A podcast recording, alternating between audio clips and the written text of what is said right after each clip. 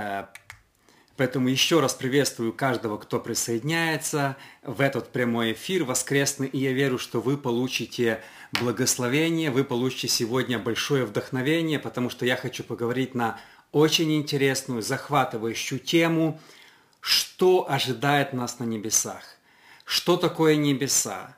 Иисус не один раз описывал небеса, не один раз описывал, что нас там ожидает, но я заметил, что в последнее время все меньше и меньше э, проповедников как бы говорит о небесах. Наши проповеди часто более практические, мы говорим о земной жизни, как достичь успеха, как стать богатым, знаменитым, но мы мало концентрируем свое внимание, что ожидает нас на небесах. Тема небес является, с одной стороны, очень спорной, с другой стороны, очень игнорируемой современной церкви. Э, буквально кажется, вчера я открыл, есть такая одна крупная американская компания, называется Nelson Publishing. Она самая крупная, уже 200 лет, она присутствует где-то 203 года. Самое крупное христианское издательство книжное.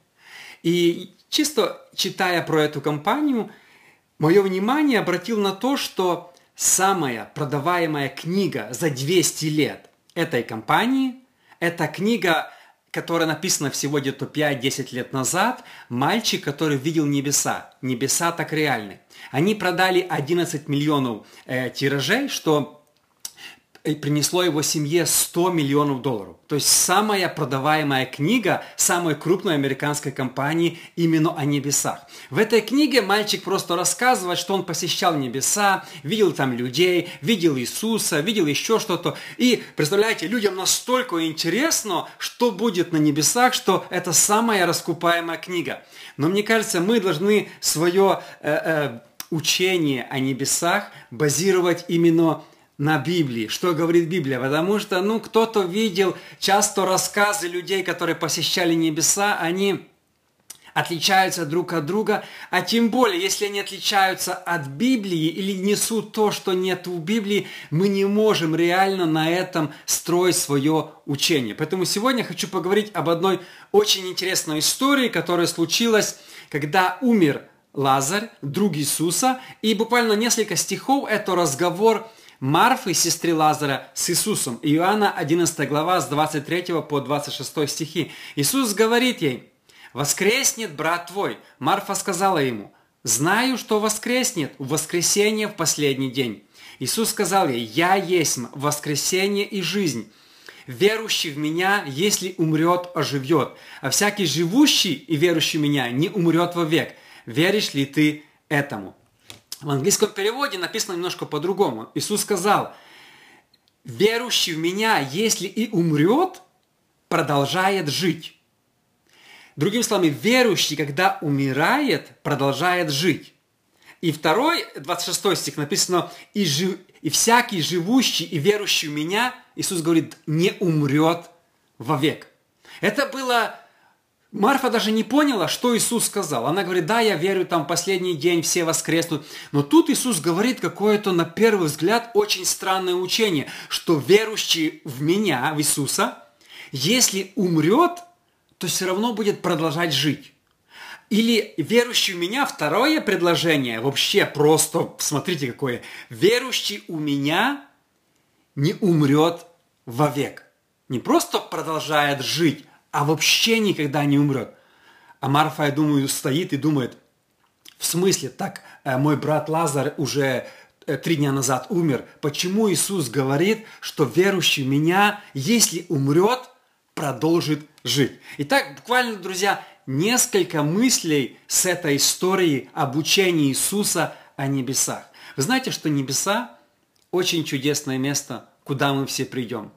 Э, однажды кому-то больше осталось, кому-то меньше, наша земная жизнь закончится, мы отправимся на небеса.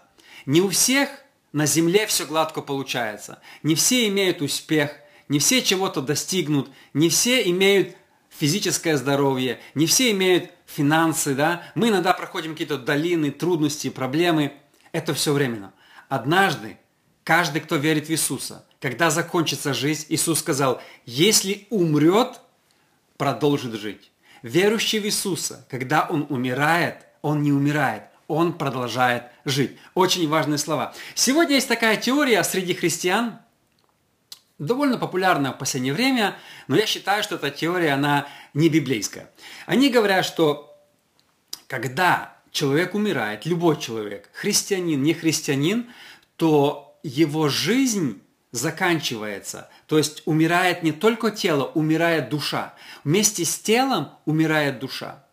И сейчас на небе нету вообще людей, только Бог и ангелы.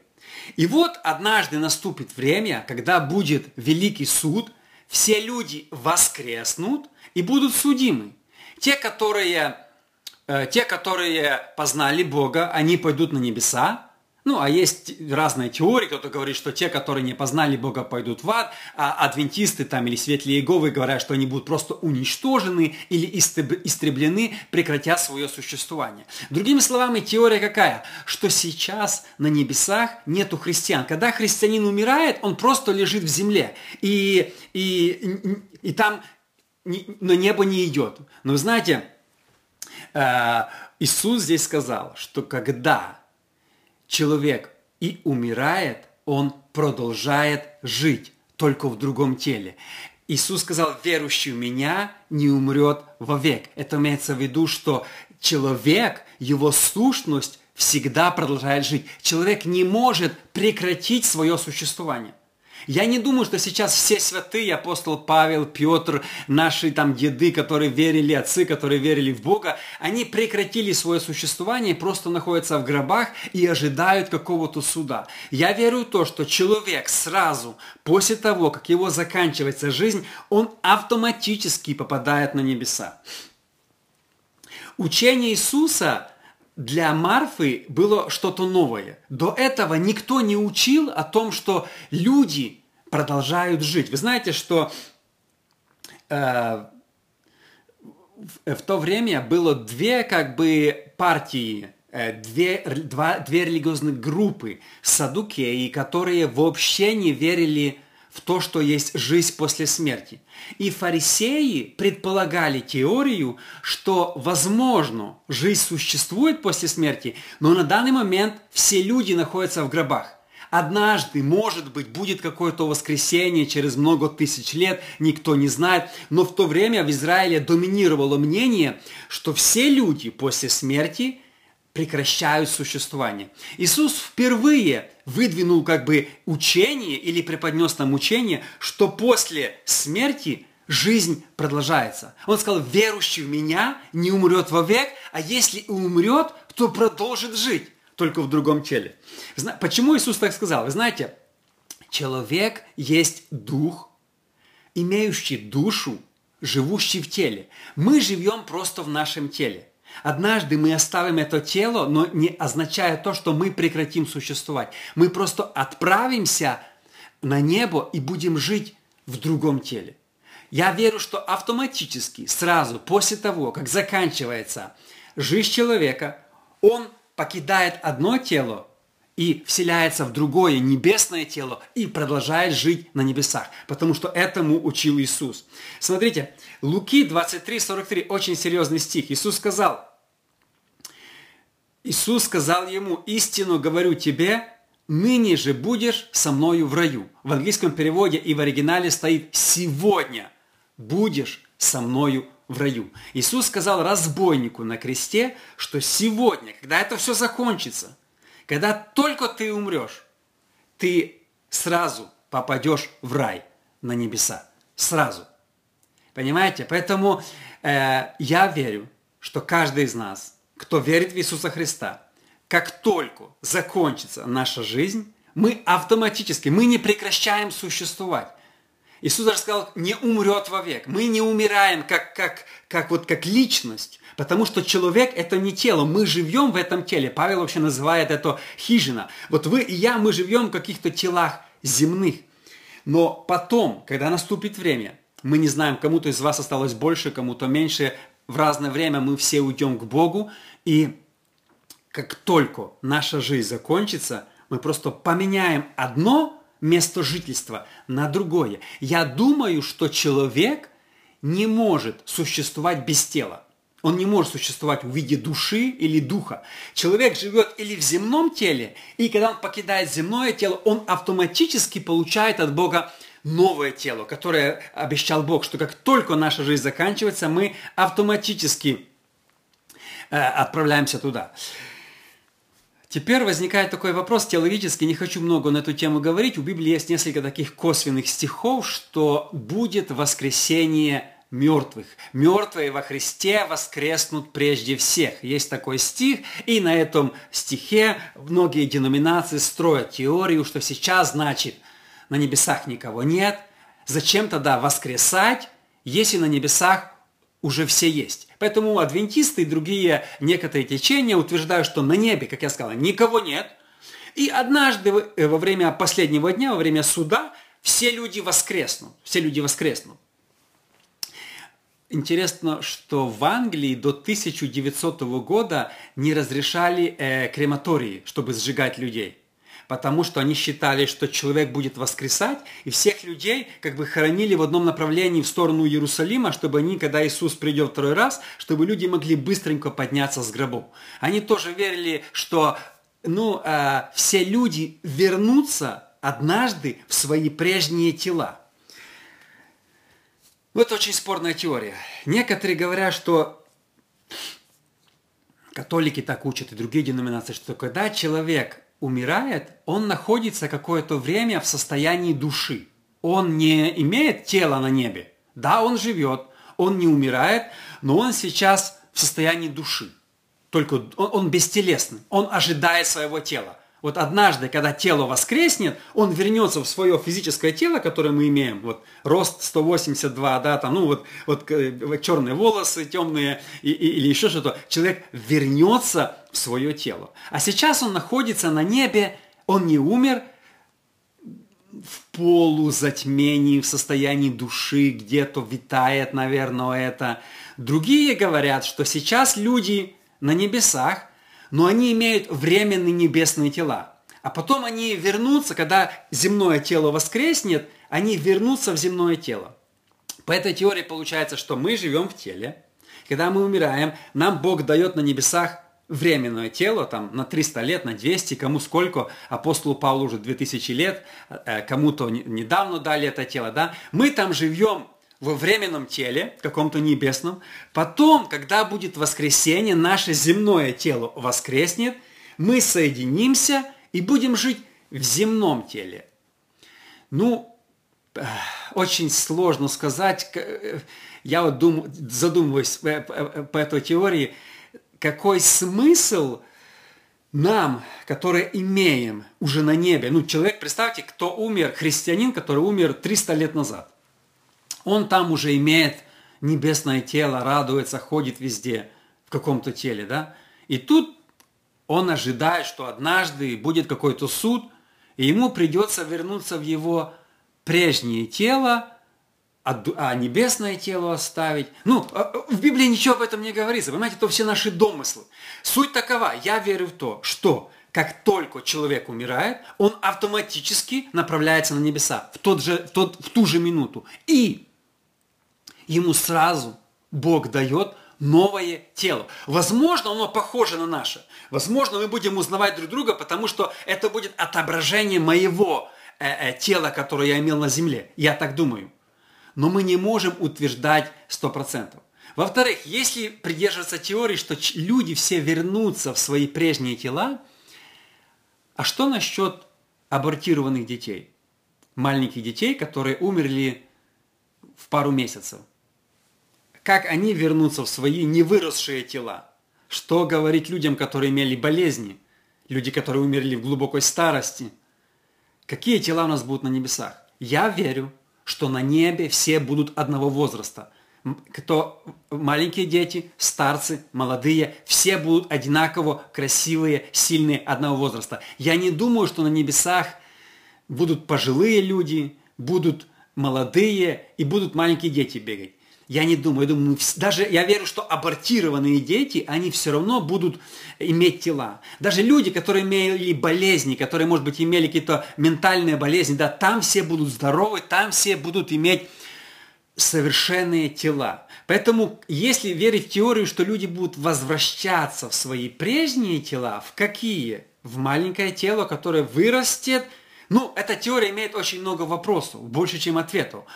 Конечно, мы до конца все не знаем, но мы можем по некоторым местам из Библии давать какое-то определение. Еще прочитаю Откровение 6 глава с 9 по 11 стихи.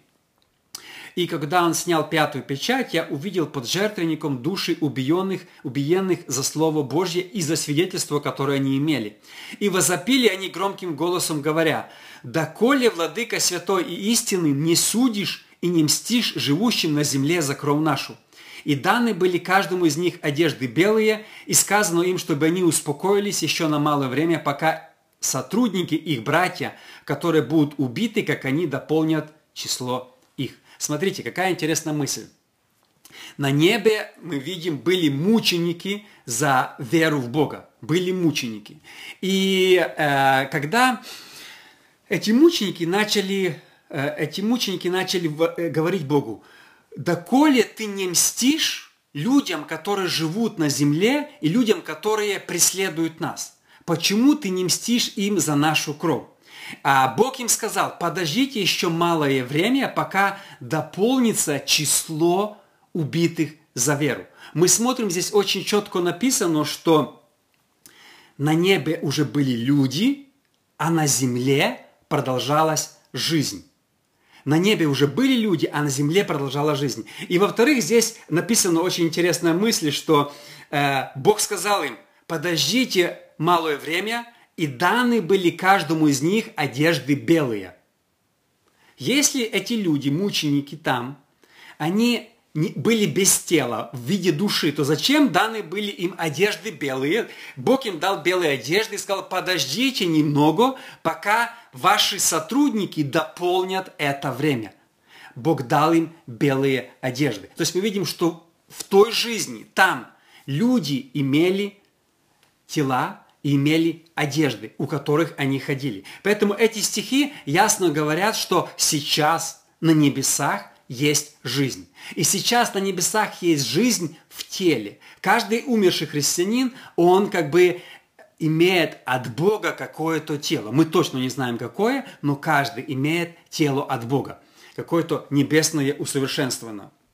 И смотрите, что Павел говорит об этом. 2 Коринфянам 5 глава, 2 и 8 стих. «Ибо знаем, что когда земной наш дом, эта хижина, разрушится, мы имеем от Бога жилище на небеса, дом нерукотворный, вечный.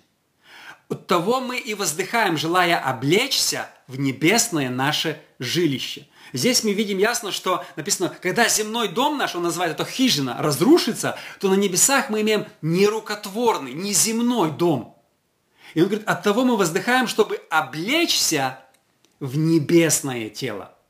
Поэтому Павел пишет, ну, кто думает противоречивые мысли, что люди воскреснут, потом он пишет, что Бог дам, даст нам новые тела на небесах.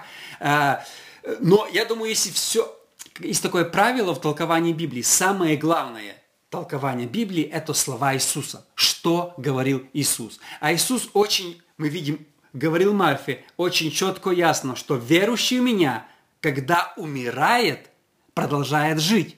Верующий в меня не умирает вовек. Его жизнь никогда не прекращается. Каждый, кто верит в Бога, сразу после этой смерти он просто продолжает жить, только в другом теле. И Павел об этом говорит, когда наша хижина разрушится, то есть земное тело, оно разрушится, не написано, что земное тело будет перенесено на небеса.